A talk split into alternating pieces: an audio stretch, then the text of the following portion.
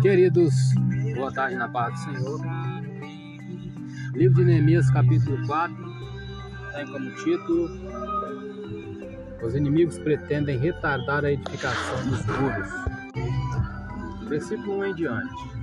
Sucedeu que, ouvindo Sambalate que edificávamos o muro, ardeu em ira e se indignou muito e escarneceu dos judeus e falou na presença de seus irmãos e do exército de Samaria e disse: Que fazem estes fracos judeus?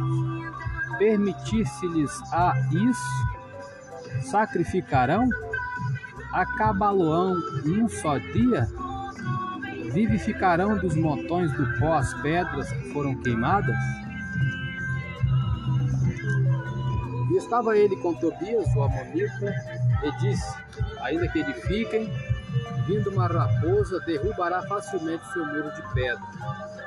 Ouve, ó nosso Deus, que somos tão desprezados, e cai o seu opróbrio sobre a sua cabeça, e faz com que sejam um despojo numa terra de cativeiro, e não cubras a sua iniquidade, e não se risque diante de ti o seu pecado, pois que te irritaram defronte dos edificadores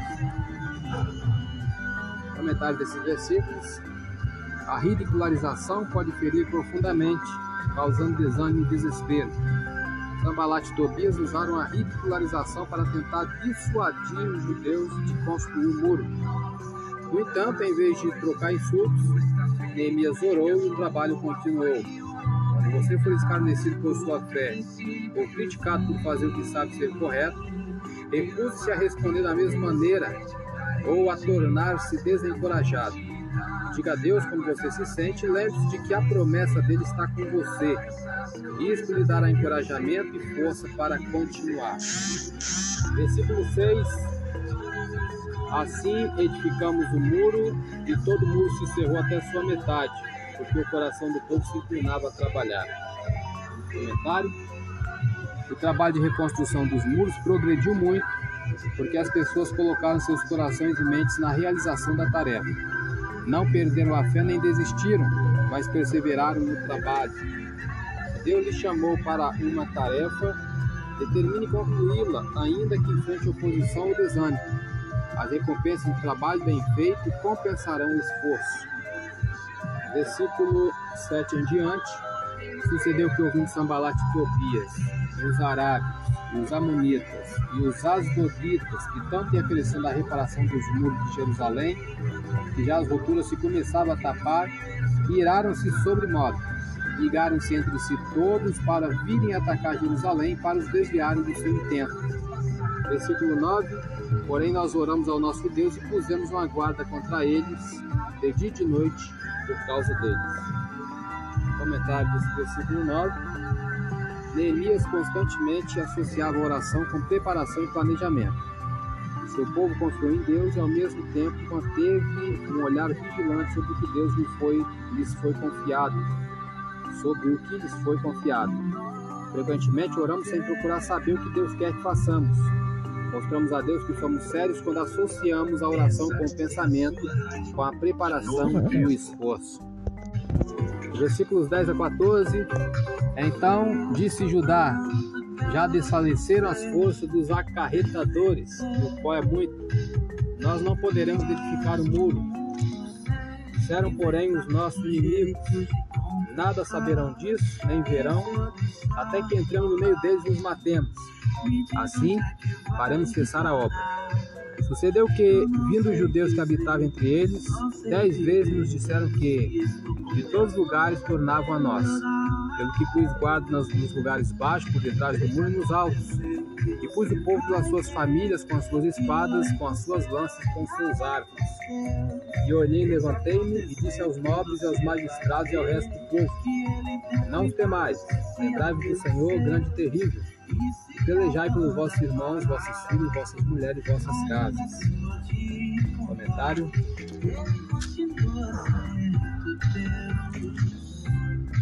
Realizar qualquer tarefa grande é algo cansativo.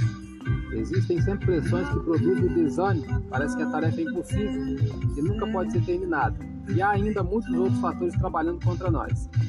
A única cura para a fadiga e o desânimo é se concentrar nos propósitos de Deus. Neemias lembrou aos trabalhadores que todos possuem uma chamada, um objetivo, e a proteção de Deus. Se você for subjugado por uma tarefa, se estiver cansado e desanimado, lembre-se do propósito de Deus para a sua vida e seu propósito especial relacionado a esse projeto.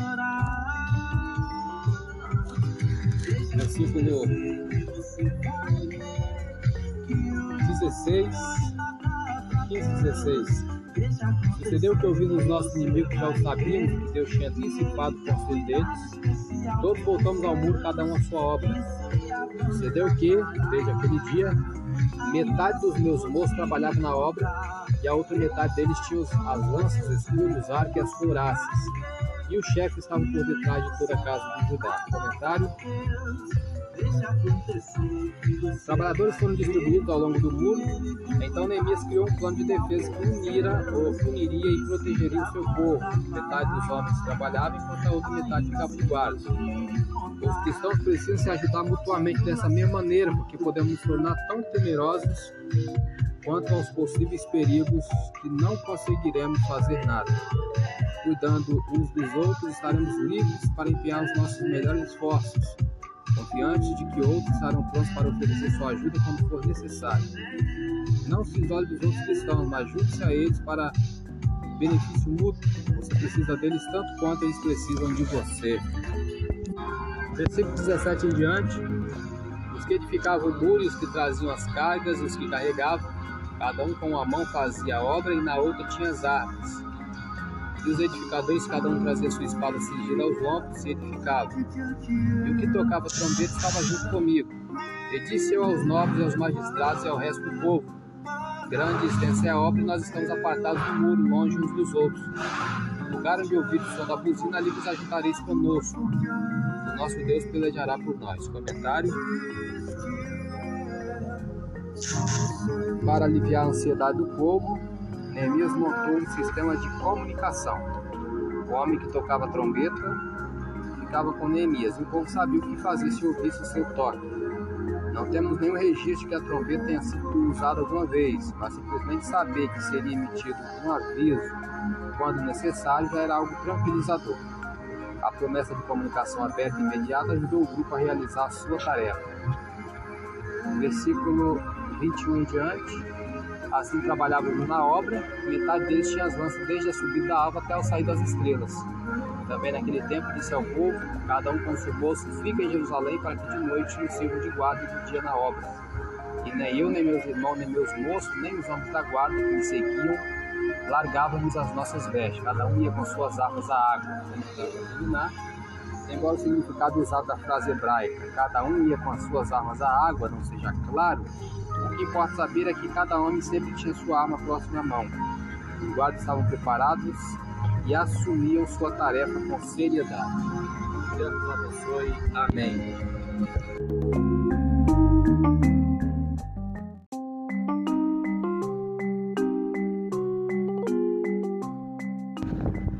Queridos, bom dia na paz do Senhor. Estamos na lição de número 6. Hoje é sábado, vamos terminar a leitura hoje, porque amanhã já é a nossa escola bíblica dominical. Leitura diária de sexta-feira que não lemos. Resolvendo problemas de natureza doutrinária. Antes, porém, o título da lição: Igreja, Organismo e Organização. Texto áureo: Escolhei, pois, irmãos, dentre vós, sete varões de boa reputação cheios do Espírito Santo e de sabedoria, aos quais constituamos sobre este importante negócio. Atos capítulo 6, verso 3. Verdade prática: a igreja é um organismo vivo. Contudo, como toda estrutura viva, precisa ser organizada. Vamos à leitura diária de hoje, ou de sexta-feira, né? Atos 15, versículos 1 a 6 nos diz. Então alguns que tinham descido da Judéia ensinavam assim os irmãos: Se vos não circuncidardes conforme os de Moisés, não podeis salvar-vos. Tendo tido Paulo e Barnabé não pequena discussão e contenda contra eles, resolveu-se que Paulo, Barnabé e alguns dentre eles subissem a Jerusalém aos apóstolos e aos anciãos sobre aquela questão. E eles, sendo acompanhados pela igreja, passaram pela Fenícia e por Samaria, contando a conversão dos gentios, e davam grande alegria a todos os irmãos. Quando chegaram a Jerusalém, foram recebidos pela igreja pelos apóstolos e anciãos, e lhes anunciaram quão grandes coisas Deus tinha feito com eles. Alguns, porém, da seita dos fariseus que tinham crido, se levantaram, dizendo que era mister circuncidá-los e mandar-lhes que guardassem a lei de Moisés. Congregaram-se, pois, os apóstolos e os anciãos para considerar este assunto. Lemos aí a leitura diária de sexta-feira, resolvendo problemas de natureza doutrinária. Agora, leitura diária de hoje, sábado, cuidando dos santos. 1 Coríntios, capítulo 16, versículo 1. Vamos ver o que nos diz a palavra do Senhor. Ora, quanto à coleta que se faz para os santos, fazei vós também o mesmo que ordenei às igrejas da Galácia. Vamos para a leitura da revista, vamos ver aqui onde nós paramos, né? As palavras-chave desta lição é organização e organismo. É, estamos aqui no tópico 3, né? Nem iniciamos.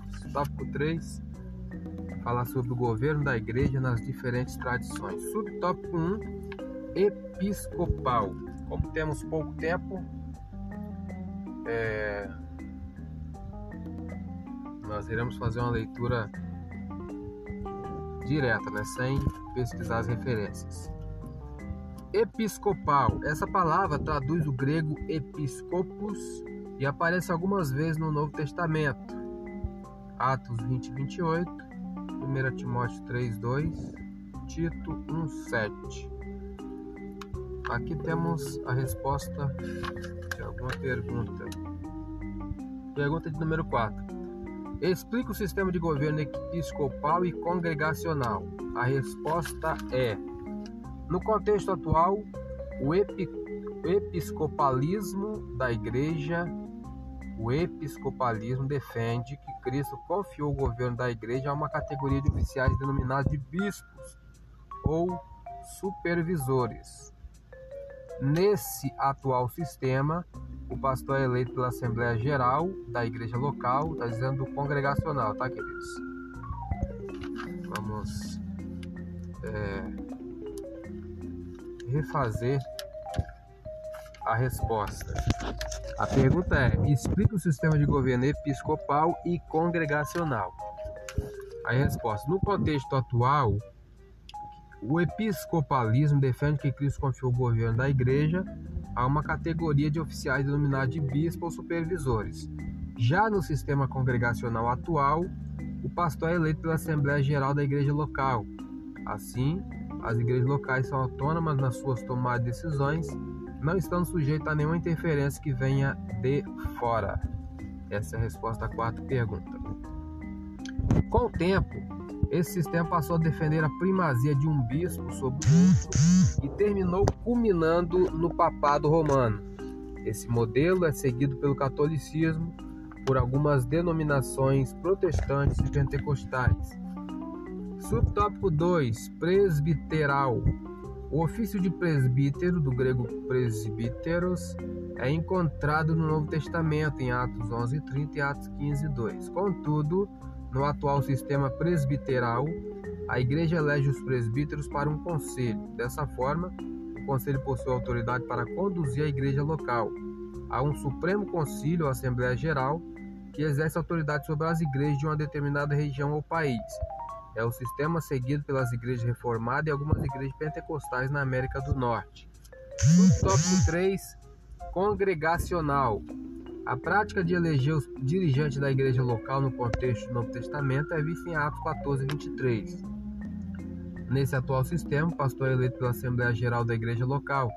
Assim, as igrejas locais são autônomas nas suas tomadas de decisões não estão sujeitos a nenhuma interferência que venha de fora. É o modelo seguido pelos batistas. Subtópico 4: O sistema de governo de nossa igreja. No contexto norte-americano, as Assembleias de Deus se aproximam mais do modelo de governo presbiteral. Por outro lado, no contexto brasileiro, nossa igreja reúne elementos do sistema episcopal e congregacional. É, portanto, um modelo híbrido. Isso porque até o início dos anos 1930, é, a Assembleia de Deus, por haver sido fundada por batistas, seguia o modelo congregacional. Contudo, esse sistema de governo sofreu modificações a partir da criação da Convenção Geral de 1930, quando elementos do modelo episcopal foram somados à sua estrutura de governo. Aí temos a resposta da quinta pergunta. Explique o sistema de governo de nossa igreja.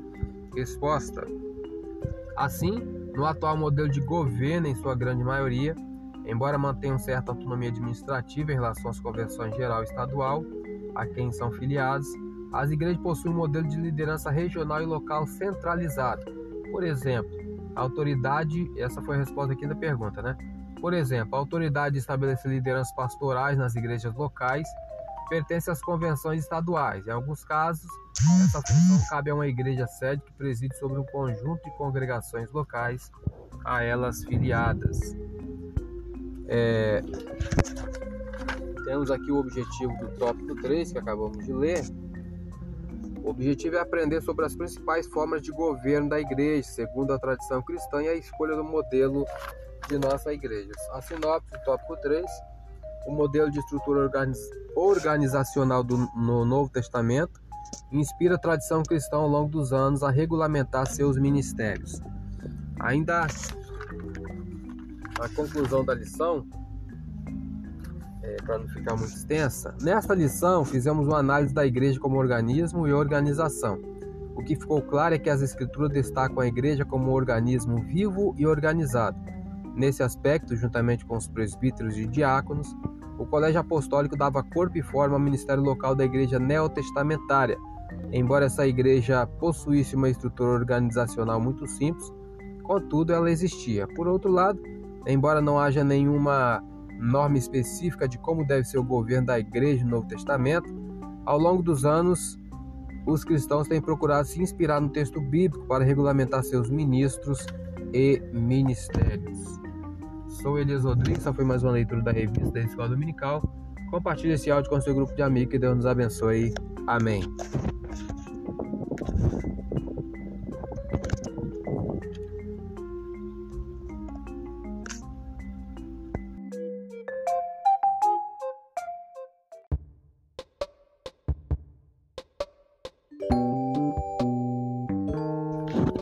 Queridos, bom dia na paz do Senhor. Só fazendo uma ressalva aqui, eu estou vendo alguns irmãos comentando aí livro de Esdras. Só lembrando que já estamos no livro de Neemias, tá? Estamos no livro de Neemias. Eu acompanho a leitura da, da irmã Érica aí. Ela foi até o capítulo 3 de Neemias, depois voltou para Esdras. Não sei o que houve aí.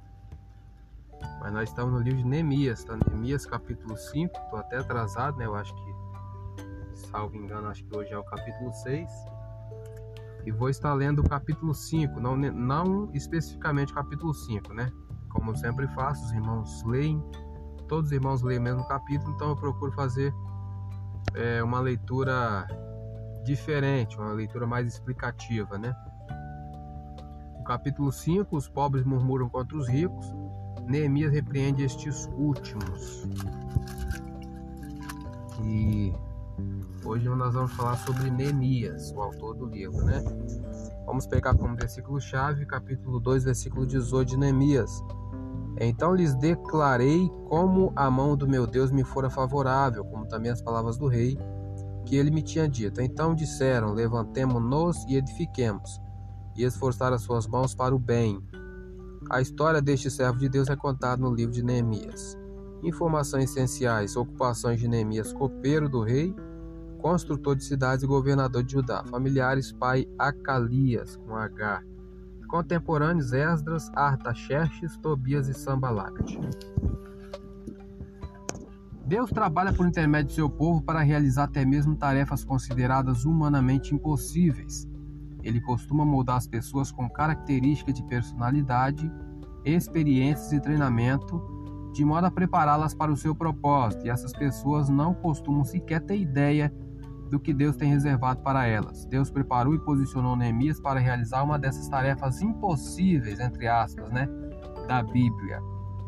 Neemias era um homem comum em uma posição especial. Ele estava seguro na condição de um bem-sucedido copeiro do rei Atarxerxes da Pérsia. Neemias possuía pouco poder, mas grande influência. Ele tinha confiança do rei. Era também um homem de Deus, preocupado com o destino de Jerusalém. 70 anos antes, Zorobabel havia planejado a reconstrução do templo de Deus. Treze anos haviam se passado desde o retorno de Esdras a Jerusalém, que havia ajudado o povo em suas necessidades espirituais. Agora Neemias era necessário. Os muros de Jerusalém estavam em ruínas e a notícia quebrantou seu coração. Ao falar com Deus, o plano começou a tomar forma na mente de Neemias, inclusive quanto ao seu próprio papel na reconstrução dos muros da cidade. Ele voluntariamente deixou a segurança de seu lar e de seu trabalho na Pérsia para seguir a Deus em uma missão, entre aspas, impossível. E o restante tornou-se história.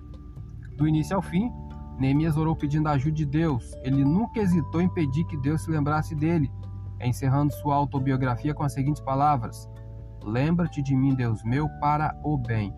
Durante a, entre aspas, impossível tarefa, Neemias demonstrou uma capacidade de liderança incomum, quer dizer, fora do comum. Os muros ao redor de Jerusalém foram reconstruídos em tempo recorde, a despeito da resistência e da oposição dos inimigos. Até mesmo os inimigos de Israel admitiram, de má vontade e com temor, que Deus estava com estes construtores. Não apenas isso, mas Deus trabalhou através de Neemias para realizar um despertamento espiritual entre o povo judeu. Talvez você não tenha as habilidades específicas de Neemias ou até mesmo pense que está em uma posição onde nada pode fazer para Deus. Mas existem duas formas através das quais você pode ser útil ao Senhor. Primeiro, seja uma pessoa que fala com Deus, permita que Ele entre em sua vida e compartilhe-a com Ele, suas preocupações, seus sentimentos seus, e seus sonhos. Segundo, seja uma pessoa que ande com Deus, coloque em prática aquilo que você aprende nas Escrituras Sagradas. Deus pode ter uma missão, entre aspas, impossível para realizar através da sua vida. Pontos fortes e êxitos de Neemias foi um homem de caráter, de persistência e oração. Foi extraordinário planejador, organizador e motivador. Sob ou debaixo de sua liderança, os muros ao redor de Jerusalém foram reconstruídos em 52 dias. Como líder político, conduziu a nação à reforma religiosa e ao despertamento espiritual. Agiu com calma diante da oposição foi capaz de ser honesto e objetivo com o seu povo quando estava em pecado. Lições de vida que aprendemos com Neemias.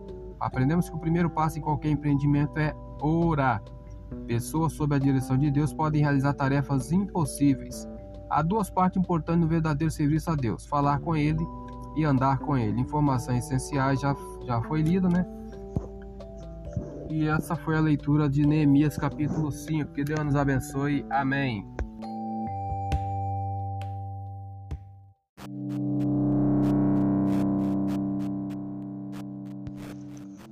Queridos, bom dia. Da paz do Senhor, capítulo 6 de Neemias. Os inimigos conspiram para surpreender e intimidar Neemias. Antes de iniciar, vamos fazer um breve comentário. Sambalat e Tobias estavam desesperados. O muro estava quase completo e seus esforços para deter a construção estavam fracassando. Então eles tentaram uma nova abordagem, centralizando seus ataques no caráter de Neemias. Eles o atacaram pessoalmente com boatos, vamos ver isso no versículo 6. Atacaram com engano, versículo 10 a 13, e atacaram com falsos relatórios, no versículo 17. Os ataques pessoais ferem, e quando a crítica é injustificada, é fácil se desesperar. Quando você estiver empenhado em fazer a obra de Deus, poderá receber ataques contra o seu caráter. Siga o exemplo de Neemias, confiando em Deus para realizar a tarefa e ignorando os insultos injustificados. Versículo 1 em diante sucedeu mais que, ouvindo Sambalat, Tobia, Gesem, o Arábio e o resto dos nossos inimigos que eu tinha edificado o muro e que nele já não havia brecha alguma, ainda que até este tempo não tinha posto as portas nos portais. Versículo 2: Sambalat e Gesé enviaram a dizer: Vem e congreguemos-nos juntamente nas aldeias, no vale de Ono. Porém, tentavam fazer-me mal. Comentário. O Vale de Ono se localizava aproximadamente 32 quilômetros a noroeste de Jerusalém. Se Sambalat e Gesem conseguissem convencer Neemias a encontrá-los ali, poderiam fazê-lo cair em uma emboscada pelo caminho. Versículo 7. Vamos ler o versículo 3 em diante, porque é o contexto, né? E enviei-lhes mensageiro a dizer: Estou fazendo uma grande obra, de modo que não poderei descer. Por que cessaria esta obra enquanto eu a deixasse e fosse ter convosco? E da mesma maneira enviaram a mim quatro vezes, da mesma maneira lhes respondi. Então Sambalat, da mesma maneira, pela quinta vez me enviou o seu moço com uma carta aberta na sua mão, e na qual estava escrito: Entre a gente se ouviu e Gesem diz que tu e os judeus intentais revoltar-vos, pelo que edificais o muro e que tu te farás rei dele segundo estas palavras. Agora o versículo 7. E que puseste profetas para pregarem de ti em Jerusalém, dizendo: Este é rei em Judá.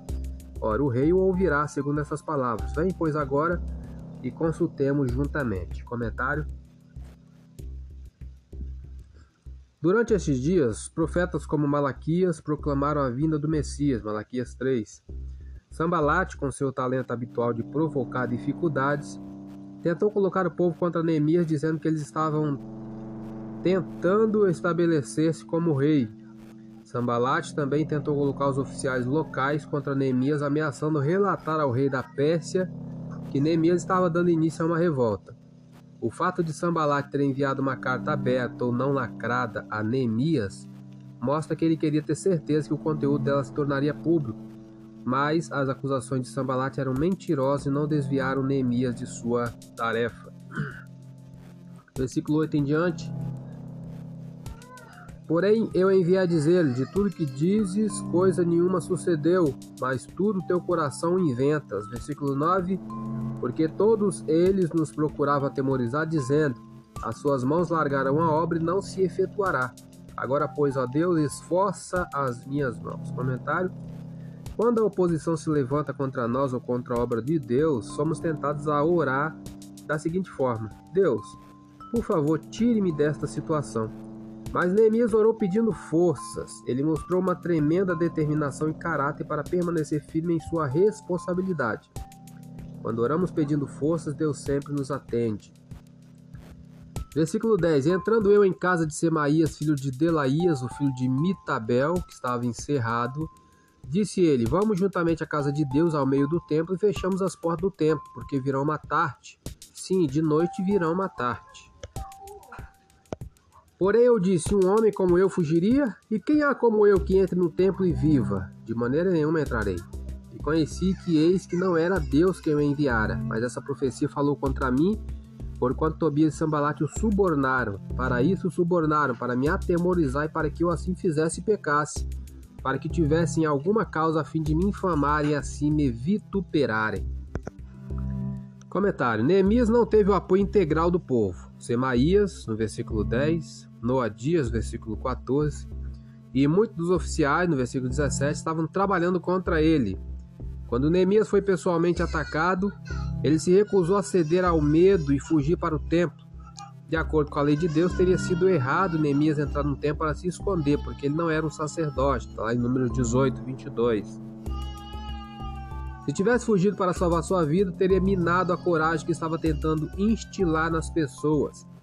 Os líderes são alvo de ataques, faça da oração por aqueles que estão revestidos de autoridade, uma prática constante em sua vida, 1 Timóteo 2. Peça que Deus lhe dê força para resistir aos ataques pessoais e à tentação eles precisam ser encorajados por Deus para vencer o medo. Versículo 14 em diante: Lembra-te, meu Deus, de Tobias de Sambalate, conforme essas suas obras, também da profetisa Noadias e dos mais profetas que procuraram atemorizar-me. Versículo 15: Acabou-se, pois, o muro aos 25 de Elu em 52 dias. Comentário. Alguns disseram que a obra não poderia ser realizada. O trabalho era muito grande e os problemas intensos ou imensos, né? Mas os homens e mulheres de Deus, unidos para realizar tarefas especiais, podem resolver enormes problemas e alcançar grandes objetivos. Não deixe o tamanho de uma tarefa ou o tempo necessário para realizá-la impedi-lo de executá-la. Com a ajuda de Deus, ela poderá ser cumprida. Versículo 16 em diante para terminar. E sucedeu que, ouvindo-o todos os nossos inimigos, temeram todos os gentios que havia em roda de nós e abateram-se muito em seus próprios olhos, porque reconheceram que o nosso Deus fizera esta obra. Também naqueles dias, alguns nobres de Judá escreveram muitas cartas que iam para Tobias, e as cartas de Tobias vinham para eles. Porque muitos em Judá se lhe ajuramentaram, porque era genro de Secanias, filho de Ará. E seu filho Joanã tomara filho de Mesulão, filho de Berequias. Também as suas bondades contavam perante mim, as minhas palavras lhe levavam a ele. Portanto, Tobias escrevia cartas para me atemorizar. Que Deus nos abençoe. Amém.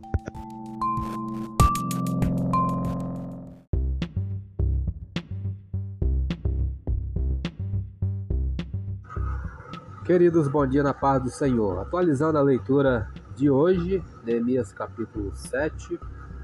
Neemias estabelece guardas e faz uma relação dos que primeiro vieram a Jerusalém. É, versículo 1 em diante, sucedeu mais que, depois que o muro fora edificado, eu levantei as portas e foram estabelecidas foram estabelecidos os porteiros, os cantores e os levitas. Versículo 2, eu nomeei Anani, meu irmão, e Ananias, maioral da fortaleza, sobre Jerusalém, porque era homem fiel e temente a Deus mais do que muitos. Comentário. A fidelidade e o temor a Deus eram as características principais de caráter que qualificavam estes homens para governar Jerusalém.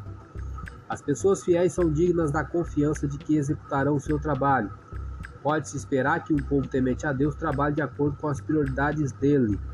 Estes homens tiveram ambas as qualidades. Se você estiver em uma posição em que tem que selecionar líderes, procure a fidelidade e a reverência como as duas qualificações mais importantes.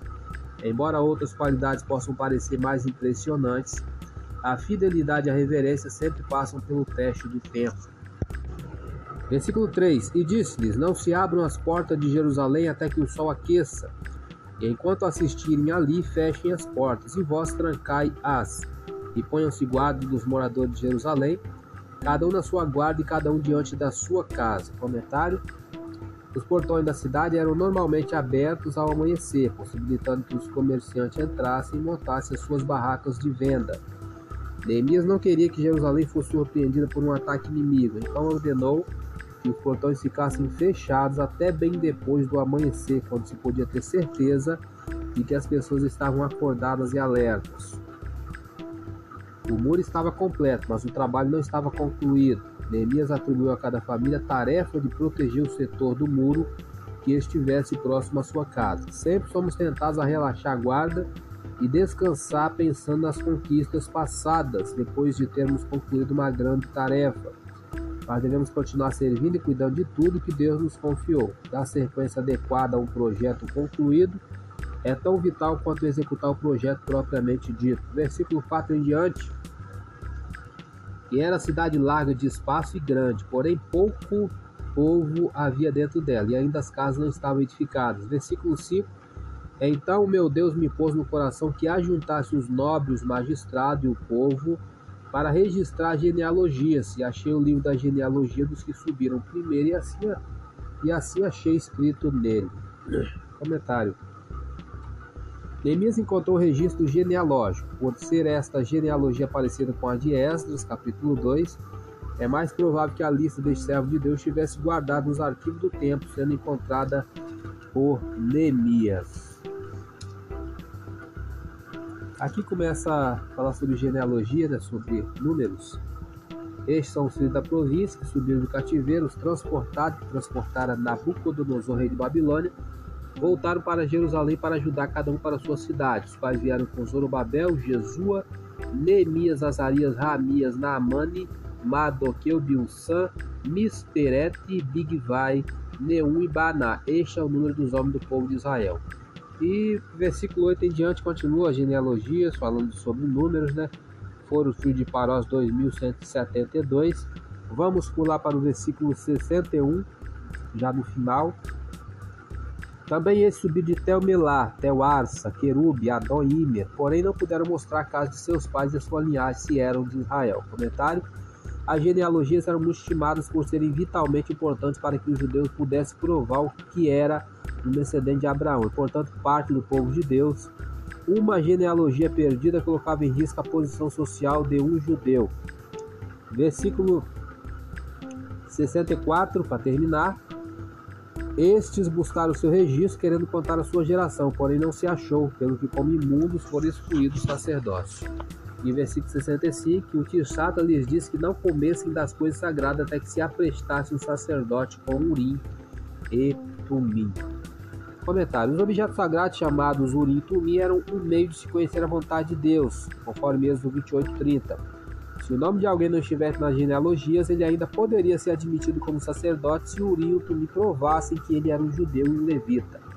Não está claro se estes Urim Tumi eram os originais que sobreviveram à destruição de Jerusalém ou se eram novos. A expressão coisa sagrada refere-se à carne dedicada a Deus como parte do sacrifício. Somente os verdadeiros sacerdotes poderiam comer deste alimento. Deus nos abençoe. Amém.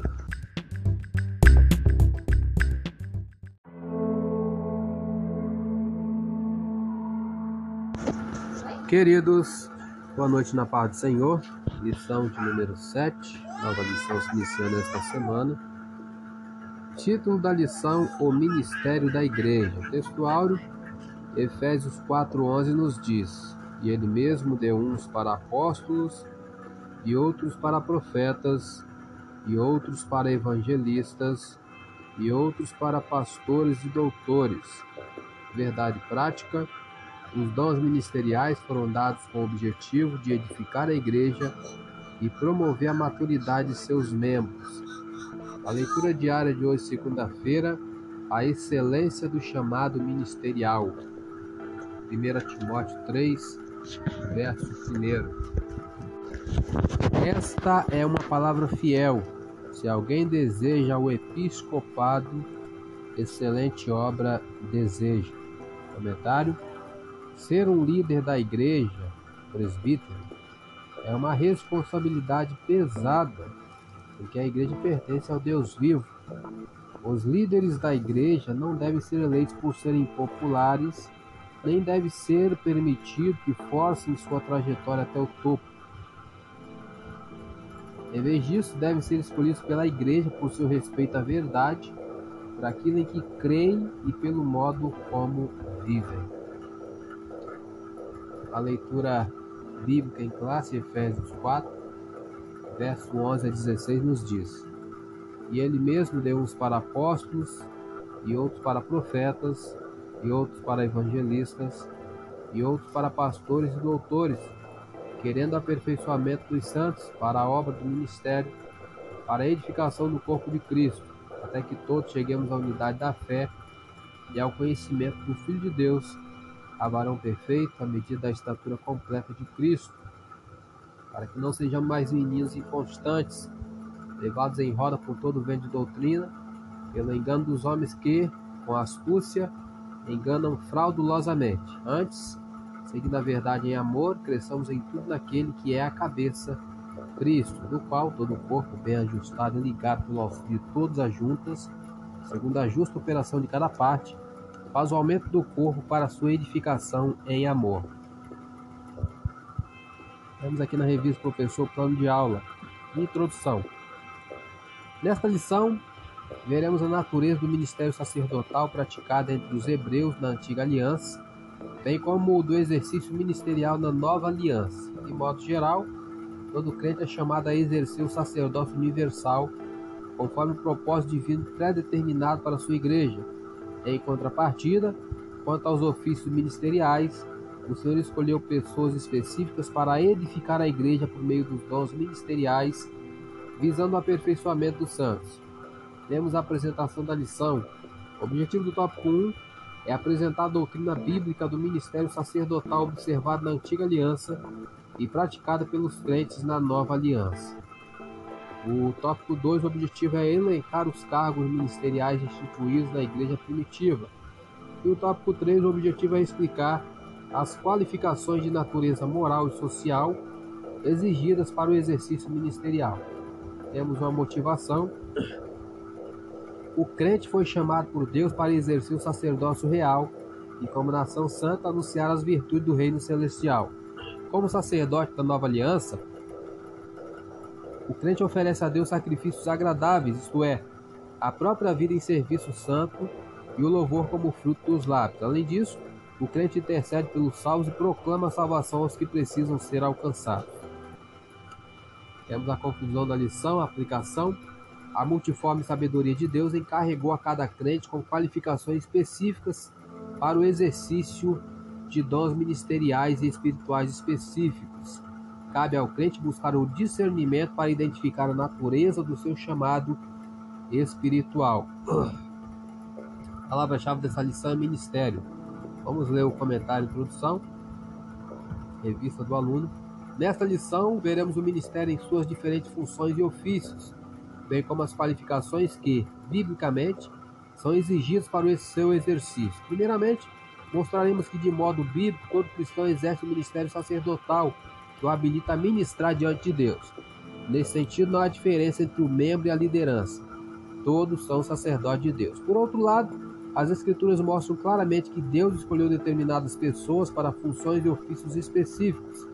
Esses ministros, chamados por Deus, têm a função de servir a Igreja de Cristo e trabalhar no aperfeiçoamento dos santos. Sou Elias Rodrigues, aqui mais uma leitura da revista da Escola Dominical. Compartilhe esse áudio com seu grupo de amigos. Que Deus nos abençoe. Amém.